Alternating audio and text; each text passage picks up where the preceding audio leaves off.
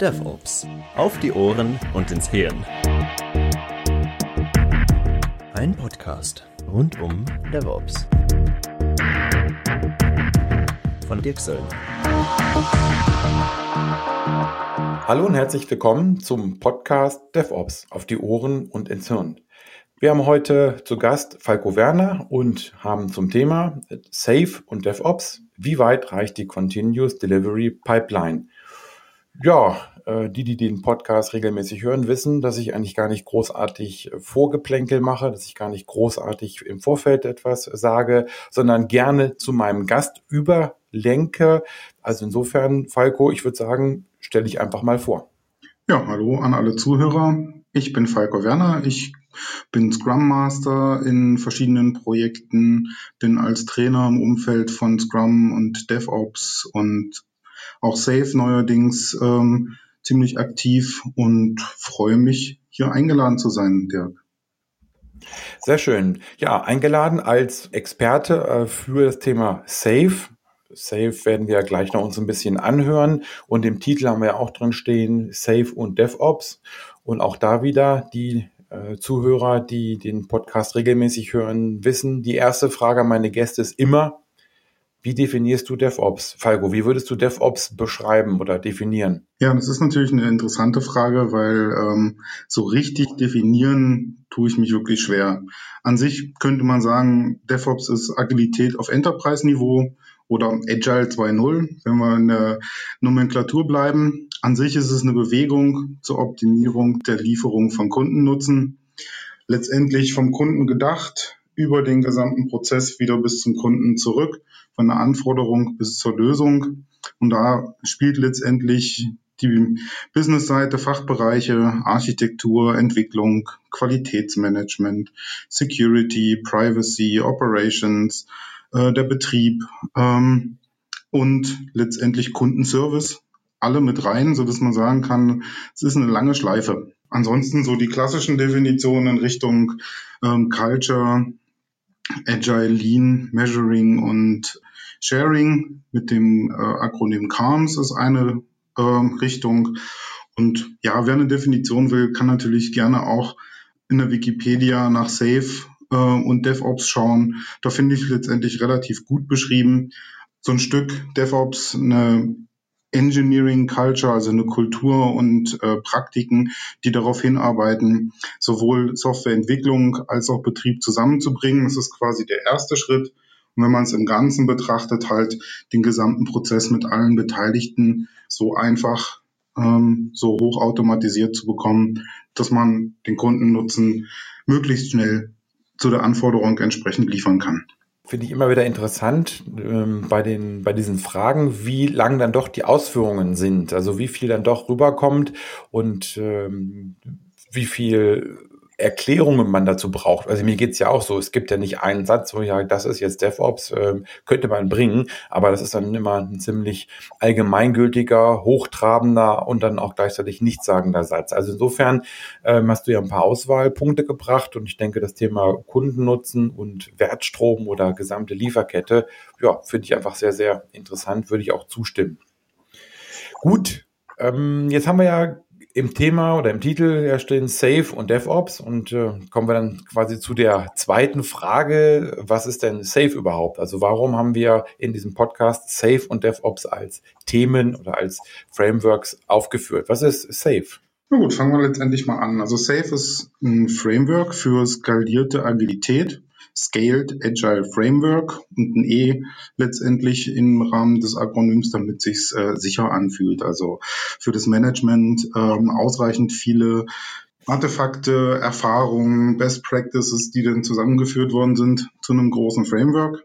Es hat letztendlich Dean Leffingwell im Umfeld von Nokia entwickelt es gab an sich die Frage, wie bekommt man die Gedanken, Erfahrungen, die positiven Ergebnisse, die man mit agilen Frameworks wie Scrum ähm, auf Teamebene hat, auf ein Enterprise-Niveau gehoben. Deswegen auch ähm, bei der Antwort auf die Frage wie definiere ich DevOps? Agilität auf Enterprise-Niveau. Das heißt, ähm, in einem Umfeld, wo es nicht nur ein Team, nicht nur fünf oder zehn Teams gibt, sondern wo letztendlich Organisationen in Größenordnung von tausenden Leuten an verschiedenen Projekten, Solutions, Produkten und Services arbeiten. Wie bekommt man die letztendlich so zusammengestellt, zusammen organisiert, dass sie die gleichen Effekte, die man auf Teamebene mit Scrum erreichen kann, in solch einer Umgebung auf die Welt loslassen kann. Okay. Da gibt es letztendlich das Framework, gibt es eine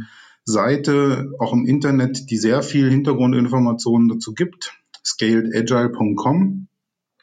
Und ähm, da gibt es dann halt verschiedene Beschreibungen für Rollen, für ähm, Zusammenarbeitskonstrukte wie einen agilen Release-Train, den man wieder zusammenfasst zu verschiedenen ähm, agilen Solution Trains, die dann halt in einem Portfolio, in einem Lean-Portfolio gemeinsam äh, an den Kundenlösungen arbeiten. Okay, jetzt hast du eben gesagt, äh, im Umfeld von Nokia äh, ist das entwickelt worden. Jetzt könnte man, wenn man ja böse wäre, sagen, dann kann es ja nichts gewesen sein, weil Nokia gibt es ja nicht mehr in der Form. Das ähm, ist ein naheliegender Gedanke, aber grundsätzlich ist auch da viel gelernt worden. Und das Gelernte dann halt übertragen, angepasst, erweitert.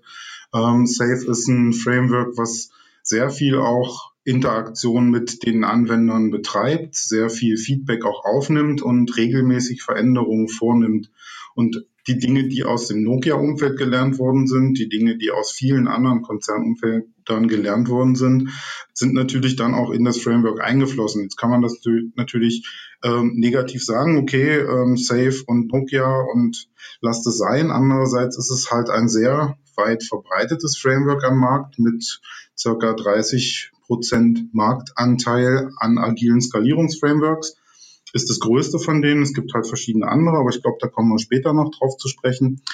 Und ist jetzt in der Version 4.6 aktuell quasi als Framework nutzbar. Im Laufe des Jahres wird man die nächste Versionsstufe an, angehen, Version 5.0, eine Komplettüberarbeitung.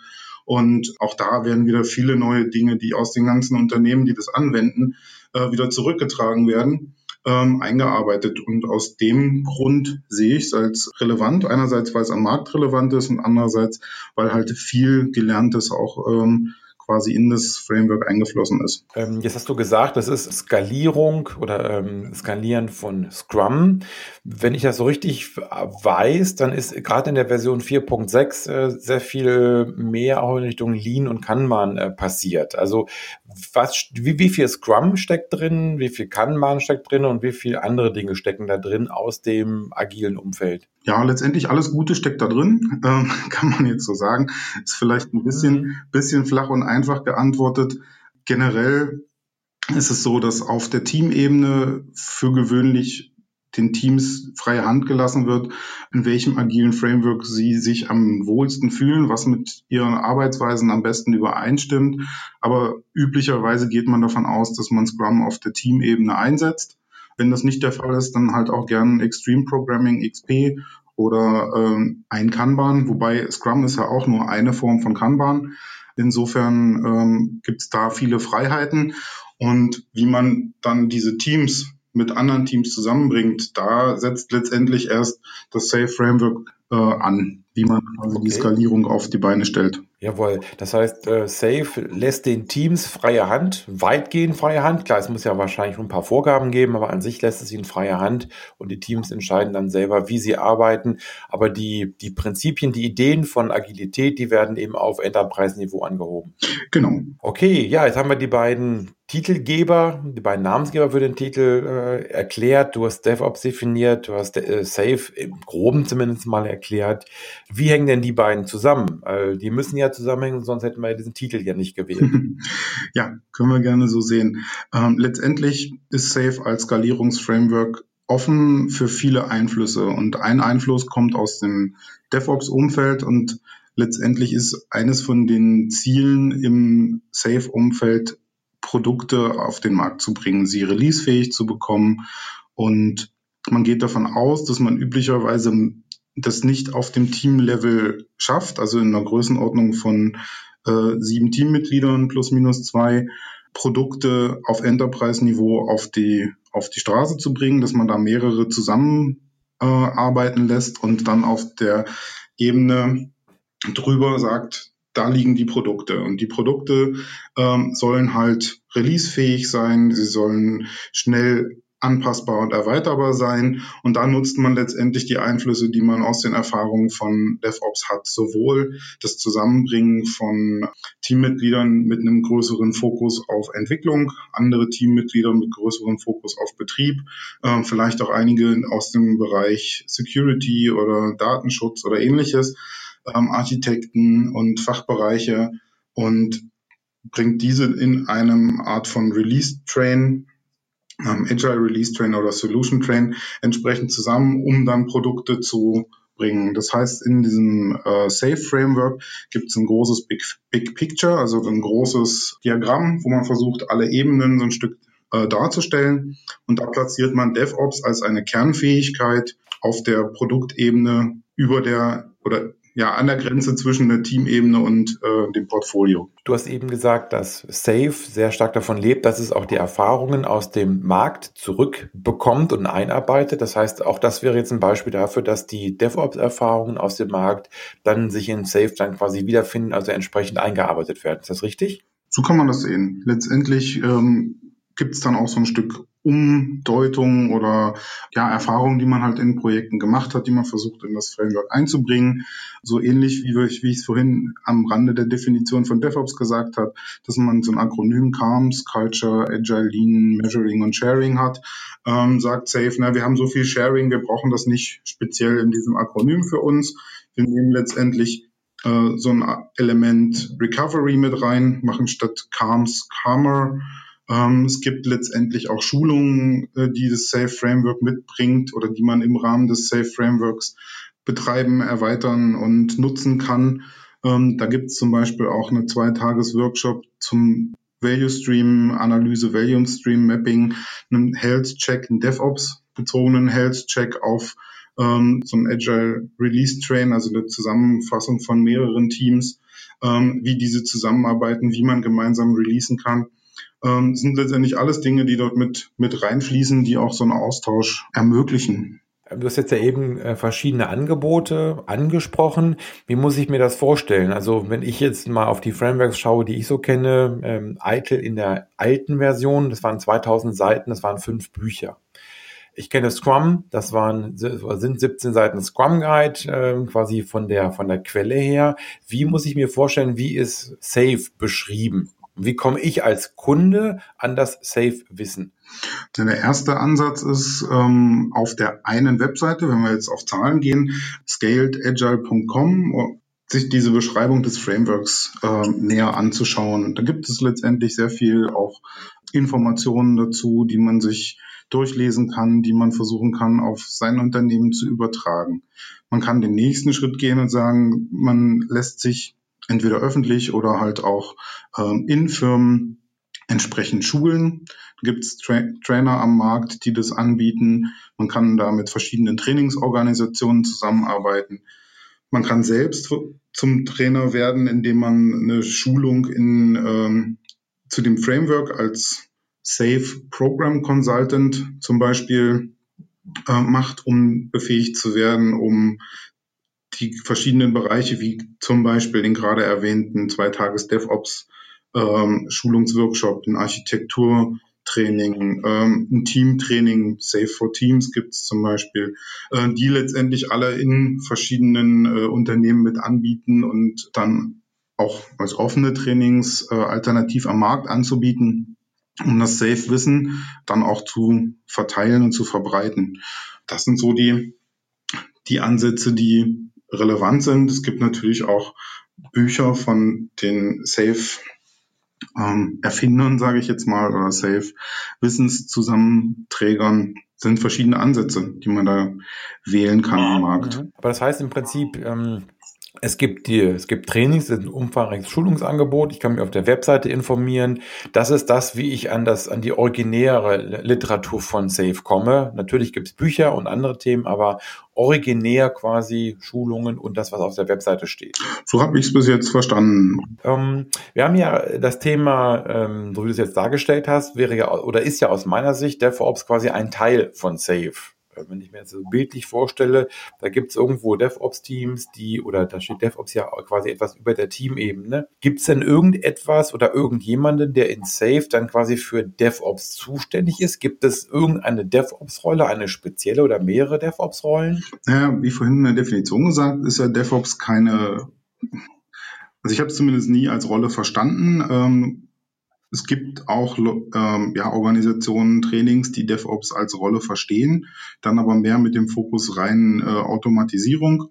Bei Safe ist es nicht so. Safe ist letztendlich ähm, als Framework bezogen auf DevOps mit dem Blick unterwegs zu sagen, es ist die Optimierung des gesamten Lieferprozesses und bezieht halt nicht nur die initiale Stufe ähm, Entwicklung und Betrieb äh, zusammenzubringen, sondern halt alle an dem Lieferprozess Beteiligten zusammenzubringen mit ein. Gibt es denn in Safe auch bestimmte Rollen, also DevOps-Rollen, wo ich wirklich konkret einer Person oder einer Rolle Aufgaben zuschreibe in diesem äh, Safe-Framework? Weil mein Verständnis ist ja immer noch, dass ich DevOps als einen Teil darin habe. Und meistens gibt es ja in solchen Frameworks immer irgendwelche Rollen und irgendwelche Verantwortlichkeiten. DevOps hat viele Rollen. Ähm, viele haben letztendlich einen Einfluss oder einen Bezug zu DevOps. An sich ist der DevOps-Gedanke in allen Teams äh, beheimatet. Das heißt, die Teams sollten ähm, fähig sein, ihre Artefakte zu liefern, ihre Artefakte automatisiert zu liefern, automatisiert testen zu lassen. Um das zu unterstützen, sind die äh, Architekten, also in dem Fall äh, auf der ersten Ebene über dem Teams der Systemarchitekt, ähm, darüber dann Solution oder Enterprise Architects, die letztendlich das Ganze mit unterstützen, gegebenenfalls auch äh, in einem Zusammenarbeit auf einer ja eher ähm, operativen ähm, Wissensaustausch bezogenen Ebene. Da werden in SAFE oft Communities of Practice eingesetzt, um so einen Austausch zu ermöglichen. Und auch so ein Release Train Engineer ist letztendlich mit in der Verantwortung, in den, mit den Teams zusammen dorthin zu arbeiten, dass es einen guten Fluss durch alle beteiligten äh, Teams, alle Beteiligten gibt. Und auch ein äh, Safe Program Consultant ist letztendlich dort in dem Bereich mit aktiv. Das heißt, ich habe Systemarchitekten, ich habe Solution Architekten und diesen Release Train Engineer, die quasi als Rolle über den Teams stehen oder mit den Teams gemeinsam etwas zu tun haben, aber die dann auch die, das Thema DevOps und das Thema Skalierung ähm, verantworten und unterstützen? Ja, mehr unterstützen, verantworten, fast äh, schon auf der Teamebene. Mhm, okay, also die Verantwortung bleibt bei den Teams, äh, sie unterstützen entsprechend. Ähm, jetzt haben wir ja schon über das Thema DevOps gesprochen und du hast ja auch in deiner Definition oder in den verschiedenen Definitionen auch angeführt, dass es sehr umfangreich sein kann.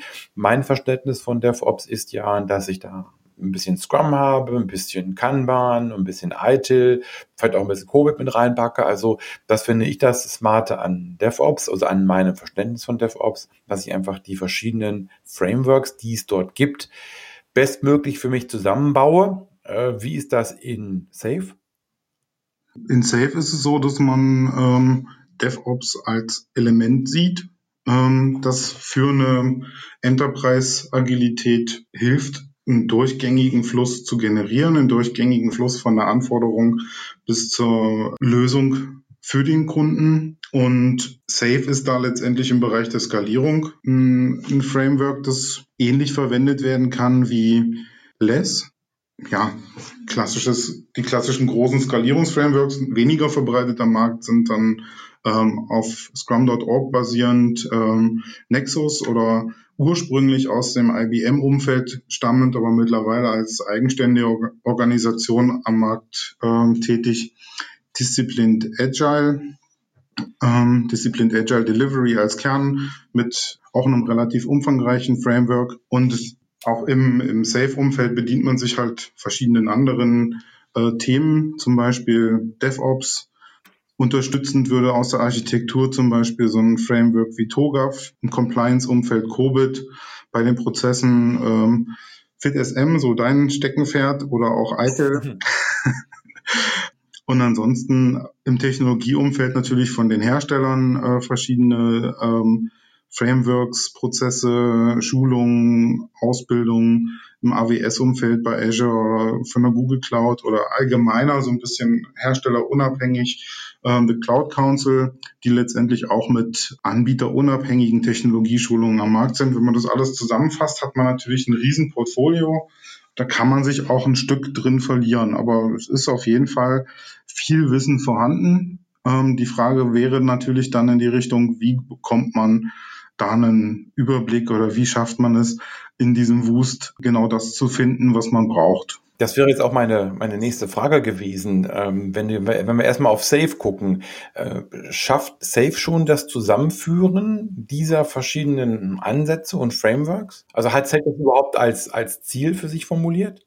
Also soweit es mir bekannt ist, ist das Ziel von Safe, sich auf die Skalierung zu fokussieren, Unternehmen so weit zu befähigen und zu äh, unterstützen, dass sie eine Chance haben, in einem Umfeld, das halt viele Teams, vielleicht viele Teams von Teams, kundenfokussiert, ähm, lösungsorientiert arbeiten zu lassen. Das heißt, an sich ist da Safe nur eins von, von vielen Frameworks auf der Skalierungsebene und die anderen Bereiche, die ich gerade erwähnt habe, haben halt auch eine Einwirkung darauf. Aber Safe führt jetzt nicht alle Themen zusammen, auch wenn es aus, sich aus vielen Bereichen wie DevOps, wie Scrum, wie okay. ähm, Compliance bedient. Okay, das heißt also, wenn ich dann Überblick bekommen will, gibt es in dem DevOps-Umfeld einen Ansatz, um das zusammenzubringen, weil da habe ich auch gesagt, da ist ja für mich der, der, der gleiche Ansatz. Also wo habe ich eine Chance, überhaupt einen Überblick zu bekommen? Wie arbeiten die einzelnen Systeme zusammen, die einzelnen Frameworks? Wo, wo hängen sie zusammen? Wo überschneiden sie sich und so weiter? Also gibt es da noch einen Ansatz dazu? Also einen interessanten Ansatz, den die äh, DevOps Agile Skills Association gerade ähm, entwickelt oder ähm, versucht auch zu platzieren, ist ba basierend auf dem äh, DASA-Kompetenzmodell. Verschiedene Schulungen von verschiedensten äh, Anbietern, Framework, ähm, Anbietern, Technologieanbietern, ähm, Schulungsanbietern, Prozessanbietern in ein Modell zu bekommen, ähm, nennt sich dann DevOps Skills Map, das ist ein Trademark. Und da werden gerade ja zumindest schon eine Zeit lang am Markt verfügbare, mit Zertifizierung hinterlegte Schulungen ähm, gegenübergestellt. Und anhand dieses Kompetenzframeworks mit ähm, vier Soft- und acht Hard Skills, die für DevOps relevant sind, entsprechend ja, bewertet auf einer Skala von ähm, 1 bis 5, wie weit diese jeweilige Schulung aus dem ein oder anderen Framework entsprechend des Kompetenzframeworks dieser, der DASA ähm, Wissen liefern. Das heißt also, ähm, da gibt es ein paar Links, die packe ich dann in die Show Notes, dass man da nochmal nachlesen kann und das ein bisschen verfolgen kann. Und du hast es, glaube ich, gesagt, äh, bei dieser Initiative der DASA bist du auch mit dabei, also dass äh, du dort mit zusammenträgst. Genau, also ich habe mich jetzt ein Stück auf die ähm, Safe-Rollen und äh, Safe-Trainings sowie auf die Scrum.org ähm, Trainings und Zertifizierungen, die es dort gibt, gestürzt. Ähm, es gibt dann verschiedene andere Unternehmen und Beteiligte, die sich dann auf zum Beispiel Technologien oder andere Prozesse, zum Beispiel ITIL oder andere Skalierungsframeworks wie Less oder Nexus dann äh, und ihren, ihren Schulungen, die es dort gibt, entsprechend fokussieren um dann mal einen großen Überblick über den Schulungsmarkt, der in irgendeiner Form Relevanz oder Bezug zu DevOps hat, ähm, zu bekommen. Also ich finde es sehr interessant und äh, deswegen unterstütze ich auch diese Initiative. ist ja, insofern ist da ein bisschen Leben drin und äh, dann kann ja der Link in den Shownotes äh, ja, ja sich quasi auch entwickeln oder das, was hinter dem Link dann entsprechend steckt. Genau. Das ist jetzt die ersten, glaube ich, zehn Schulungen ähm, auf der DevOps DASA DevOps Webseite äh, entsprechend ja, veröffentlicht werden sollen. Ich weiß nicht genau, wann das der Fall sein wird. Wir arbeiten gerade in der Größenordnung von 100 bis 200 Schulungen Also da kommt noch eine ganze Menge nach. Ich kenne das, ich habe das im anderen Umfeld auch mal getan, dass wir auch versucht haben, so etwas zusammenzubringen, zu vergleichen, Übersicht zu erstellen. Das ist schon eine Menge Arbeit, weil man ja nicht einfach nur irgendwelche Überschriften nehmen kann. Also da muss man ja schon ein bisschen genauer reinschauen. Also ja, viel, viel Spaß weiterhin. Ich bin gespannt, was dabei dann äh, auch rauskommt. Jetzt hast du ja wirklich viele Frameworks aufgezählt. Ihr bringt die zusammen, ihr macht einen, Überblick dazu. Jetzt könnte man ja, wenn man auch wieder, wenn man nur böse wäre, äh, sagen, es gibt viel zu viele Frameworks. Oder wie ich es sage, es gibt genug Frameworks, wir müssen sie nur anwenden. Also vielleicht können wir noch mal ein bisschen über das Thema den Nutzen von Frameworks äh, sprechen. Aus deiner Sicht, aus meiner Sicht. Ähm, was bringen denn diese Frameworks überhaupt? Aus meiner Sicht entwickeln sich Frameworks aus guten Erfahrungen, die man gemacht hat. Wenn man sie in verschiedenen Bereichen anwendet, ähm, ja, werden sie reifer. Man kann letztendlich aus den Themen, die so ein Framework mitbringt, für sich selbst etwas lernen. Man kann ähm, Ideen bekommen, die vielleicht andere schon in die Tat umgesetzt haben, die ihnen was gebracht haben. Man kann sich da letztendlich von bedienen. Sie bringen oft Ressourcen, also Erfahrungen, Dokumente, Best Practices, Erfahrungsberichte von äh, anderen Unternehmen, die es eingesetzt haben und eine Form von Verständnis mit. Ähm, sie bieten dann darüber hinaus eine Plattform zum Erfahrungsaustausch. Also bei vielen Frameworks, die weitläufig im Einsatz sind, ähm, auf Teamebene Scrum, auf Enterprise-Ebene DevOps oder Safe oder Less, ähm, haben letztendlich auch Communities, die dort da sind, um voneinander zu lernen, miteinander zu lernen. Es gibt zum Teil ähm, weltweite Konferenzen oder regionale Konferenzen zum Austausch. Und dieses Miteinander und voneinander lernen, das sind Dinge, die man vielleicht ohne die Frameworks so in der Form auf klassischen Konferenzen vielleicht so gar nicht erleben würde oder gar nicht mitbekommen würde. Das sind für mich letztendlich die Dinge, die so ein Framework im Großen mitbringen. Eine Plattform, auf der ich auch ganz gern unterwegs bin, ist die von, von äh, Michael Cohn eingerichtete Agile Mentors Community ist ein äh, amerikanisches ähm, Projekt, um Scrum Master zum Beispiel äh, zusammenzubringen mit Product Ownern und Erfahrungen auszutauschen zu verschiedenen Themen. Da gibt es zum Beispiel auch einen, Buchclub, wo einmal im Monat ein Buch gemeinsam gelesen und vorgestellt wird. Dann gibt es oft eine Videokonferenz am Ende des Monats mit dem Autor. Man kann den Autor mal persönlich kennenlernen. Man kann auch mal eine Frage zu dem Buch stellen. Ähm, das sind alles Themen, die im Rahmen von so Frameworks entstehen und auf, ja, sich, sich entwickeln und äh, wirklich interessant sind. Da, wo Menschen zusammenarbeiten, teamübergreifend, unternehmensübergreifend, macht halt auch ja so eine Motivation aus, bringt auch Spaß, bringt ja Drive in ähm, auch ein Unternehmen von außen rein, dass man an sich erstmal mit dem Framework selbst vielleicht gar nicht erreicht hätte, aber mit dem Austausch, mit den Erfahrungen, mit dem äh, Miteinander seine gelernten Themen mit anderen Unternehmen, unternehmensübergreifend zu verbreiten, ist natürlich äh, fast, wenn man sich jetzt mal an Gene Kims drei Wege erinnert, fast sowas wie ein vierter Weg, nachdem man halt so das ersten Weg Flow im Unternehmen, zweiten Weg so Feedback-Schleifen aufbauen, dritten Weg unternehmensintern, unternehmens, ja, unternehmensintern voneinander zu lernen, zum Beispiel äh, übergreifend über Teams oder übergreifend über Abteilungen oder Bereiche, jetzt als vierten Schritt quasi das Ganze über die Unternehmensgrenze hinaus zu treiben und unternehmensübergreifend zu lernen.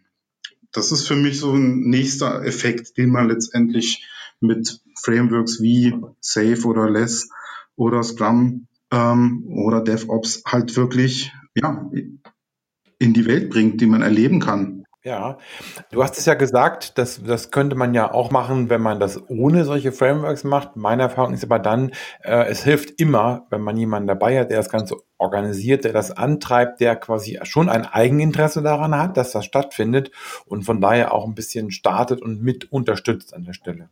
Und das hat man halt mit den Frameworks, klar, zahlt man da als Unternehmen so ein Stück auch für, für die Zertifizierung, für die Trainings und ähnliches. Aber man kommt auch eine ganze Menge zurück. Okay, Falco, jetzt haben wir ein bisschen über die Frameworks gesprochen, über Vorteile, über Safe und über DevOps, was in Safe drin steckt. Jetzt kommt noch ein Punkt, den ich immer mal wieder höre und dann gibt es Leute, die sagen, dieses A in dem Scaled Agile Framework, dieses Agil, das ist falsch da. Also das ist gar nicht agil. Was, was denkst du denn darüber? Wie agil ist denn Safe? Ja, Safe ist letztendlich ein relativ äh, detailliertes Framework, das ziemlich viele Vorgaben macht. Zum Beispiel, ähm, wie man ein Portfolio aufbaut, wie man Teams in agilen Release Trains, wie Safe das nennt, äh, zusammenfasst, wie man diese agilen Release Trains in ähm, Solution Trains zusammenfasst es hat ein relativ enges Framework, was Zeiten angeht. Sowas wie teamübergreifende äh, Iterationen, eine Kadenz mit auch vorgeschlagen zwei Wochen im besten Fall, vielleicht auch drei Wochen, so dass man in diesem Rhythmus gemeinsam getaktet arbeitet. Ähm, ist halt sehr preskriptiv ist aber ein guter Ansatz, um überhaupt in das agile Leben, Denken und Planen reinzukommen. Es gibt im Safe-Umfeld ein äh, Programminkrement Planung. Das ist eine Big Room Plan, Planning Veranstaltung, eine üblicherweise zwei Tagesveranstaltung, wo ein ganzer agiler Release Train, also irgendwo so in der Größenordnung 50 bis 120, 130 äh, Teammitglieder in einem großen Raum, vielleicht auch mit Räumen drumherum, um mal ein bisschen Ruhe zu haben und Themen bei, an der Seite zu diskutieren, aber in einem großen Raum zusammenkommen an zwei, zweieinhalb Tagen, wo sie dann äh, einen Zeitraum von vier, fünf, sechs ähm, Sprints gemeinsam planen. Und das ist natürlich ein Zeitraum, den man dann entsprechend ähm, überdenken muss, ähm, wo dann die Reaktion, ähm, was das Agile ja ausmacht, auf den Markt reagieren können, ähm, eingeschränkt ist. Und je nachdem, wie viel Details man dort schon plant, ähm, umso weniger Zeit und Fähigkeit auf Veränderungen am Markt zu reagieren hat man natürlich. Das heißt, man plant auch bis zu einem, bis zu einem Vierteljahr voraus. Das ist jetzt nicht so weit weg von, von einem Wasserfall, auch wenn da Projekte eher so in drei Jahre ähm, geplant werden und dann Releases so halbjährlich laufen. Ähm, und Safe halt im Gegenzug sagt, man sollte halt schon innerhalb so einem Programminkrement, also so einem Vierteljahr, nicht nur einmal releasen, sondern halt mehrfach. Aber vielleicht kann die Organisation das zu dem Zeitpunkt noch nicht und man lernt es und geht in die Richtung. Deswegen ist das Agile in Safe eher das Ziel als der Startpunkt. Mhm. Und ähm, Safe an sich ähm, mag auch nicht das der Endpunkt von so einer agilen Transition sein, ähm, sondern kann halt auch als Zwischenschritt verstanden werden und sagen, okay, wir bedienen uns dem Framework, wir versuchen in das Laufen zu kommen, wir versuchen eine Organisation von mehreren hundert oder mehreren tausend Mitarbeitern zu bewegen. Das sind ja oft Tanker, ähm, die man letztendlich versuchen muss, in irgendeiner Form zum Halten, zum Drehen, zum Wenden, zum Agieren zu bekommen. Und da ist natürlich ähm, ein guter Anfang ähm, mit Safe ähm, zu starten. Ja, okay. Wenn ich noch ähm, mal meine Sicht auf Agil auch äh, nehme, ich glaube, dass manche Leute agil eben genau als äh, interpretieren, ich kann machen, was ich will. Das meine ich jetzt auch gar nicht ironisch oder irgendwie despektierlich. Ähm, also agil wird ja an vielen Stellen, wie ich es äh, auch immer erlebe, als eine etwas so, ja, ich mache mal so, ich gucke mal, ich schaue mal interpretiert. Und wenn ich Scrum nehme als das agile Framework, was die meisten wahrscheinlich kennen, würde ich auch sagen, da gibt's genug Regeln. Also Scrum an sich hat ja auch schon sehr viele Regeln und äh, ist ja auch das Ziel von Scrum durch Regeln, durch äh, Setzen von Leitplanken, die natürlich ein bisschen breiter sind, aber trotzdem mit, mit Leitplanken ähm, dahin zu kommen, dass ich trotzdem vernünftig liefere. Also das Ziel ist schon, flexibel zu sein, anpassungsfähig zu sein, aber das kriege ich ja eben nicht hin, indem ich einfach sage, macht, was ihr wollt, sondern indem ich mit Regeln arbeite und immer da, wo Menschen zusammenarbeiten, wo Menschen voneinander etwas erwarten, brauche ich Regeln, um eben aufzuschreiben, was kannst du von mir erwarten, was bin ich denn bereit oder fähig zu liefern. Also das Thema, was ist agil, darüber könnte man wahrscheinlich auch stundenlang in so einem Podcast reden. Ähm, und wenn ich dich richtig verstanden habe, wirst du auch sagen, dass äh, dieses A zu Recht in dem Safe drinsteht, in der Abkürzung drinsteht und dass man das eben, äh, das agil eben nicht heißt, ich habe keine Regeln, ich habe keine Planung an der Stelle. Also ich stimme dir zu, dass agil nicht heißt, äh, man hat keine Planung und keine Regeln. Man äh, will letztendlich reaktionsfähig sein auf Veränderungen am Markt. Man will letztendlich auch in einem großen Unternehmen, in einem Konzern auf dem Markt noch reagieren können. Und man versucht das letztendlich mit einem Satz von Regeln und ähm, aufbauend auf bestehenden Best Practices. Und insofern ist das A von ähm, Agile in der Abkürzung von SAFE, Scaled Agile Framework, ähm, halt schon da, aber man braucht natürlich auch da die Menschen, die das Ganze umsetzen. Man muss letztendlich ein gemeinsames Verständnis für das Produkt, für die Ziele, für äh, den Markt ähm, auch auf hunderte oder tausende Mitarbeiter ähm, entsprechend bekommen. Und da hilft letztendlich so ein Framework, ähm, die Zusammenarbeit äh, zu organisieren, eine gemeinsame äh, Sprache auch zu haben, ein gemeinsames äh, Miteinander, das sich in vielen anderen Bereichen halt als mit guten Erfahrungen äh, gut übertragbar bereits gezeigt hat. Und es sagt ja auch keiner, dass selbst wenn man in so einem ähm, Programminkrement in Safe über ein Vierteljahr plant, dass man so eine Planung dann entgegen dem agilen Manifest halt von Anfang bis Ende eins zu eins umsetzen muss, sondern dass man auch da sagt, plan vielleicht zu Anfang dieses Programminkrements keine 100% Kapazitätsauslastung ein, lasse dir Zeit, um auch äh, Veränderungen äh, zu ermöglichen, ähm, um eine Planung auch anzupassen. Nimm dir jeden Sprint, jedes Inkrement, sagt Safe, und überlege dir, ob der Plan, den du für dieses Inkrement oder für den restlichen Teil des Programminkrements gemacht hast, ob der noch aktuell ist, ob der relevant ist. Und auch das hat man im guten klassischen Projektmanagement. Da macht man halt auch nicht den Plan am Anfang des Projekts und am Ende nach einem definierten Zeitraum von zwei Jahren hat man genau das geliefert, was man geplant hat. Auch da hieß es ja, ähm, die schönen Gantt-Diagramme, die man so gezeichnet hat, ein guter Projektmanager aktualisiert die jeder Tag, jede Woche, zumindest sehr häufig. Und genauso geht man letztendlich auch in dem Umfeld safe und sagt, mache dir einen Plan, überlege, wo du hinkommen willst, aber lasse dir auch die Möglichkeit, darauf zu reagieren. Eine Erfahrung, die wir gemacht haben, wir planen jetzt zum Beispiel bei den meisten unserer Teams halt ähm, eher in der Größenordnung 70 Prozent unserer Kapazität im Rahmen des Safe-Programm-Inkrements ein. Und die restlichen 30 Prozent nehmen wir uns halt Zeit, um auf Veränderungen zu reagieren, um auf Dinge, die wir während des Programminkrements gelernt haben, halt dann auch umzusetzen in Veränderungen im Plan ähm, und das macht das letztendlich möglich. Ein weiterer Aspekt, den Safe mitbringt, ähm, so ein Programminstrument besteht nicht nur aus inhaltlichen Umsetzungen, also fach, fachlichen Anforderungen, die umgesetzt werden, also Features, sondern halt auch am Ende dieses Programminkrements mit einem Innovations- und Planungssprint.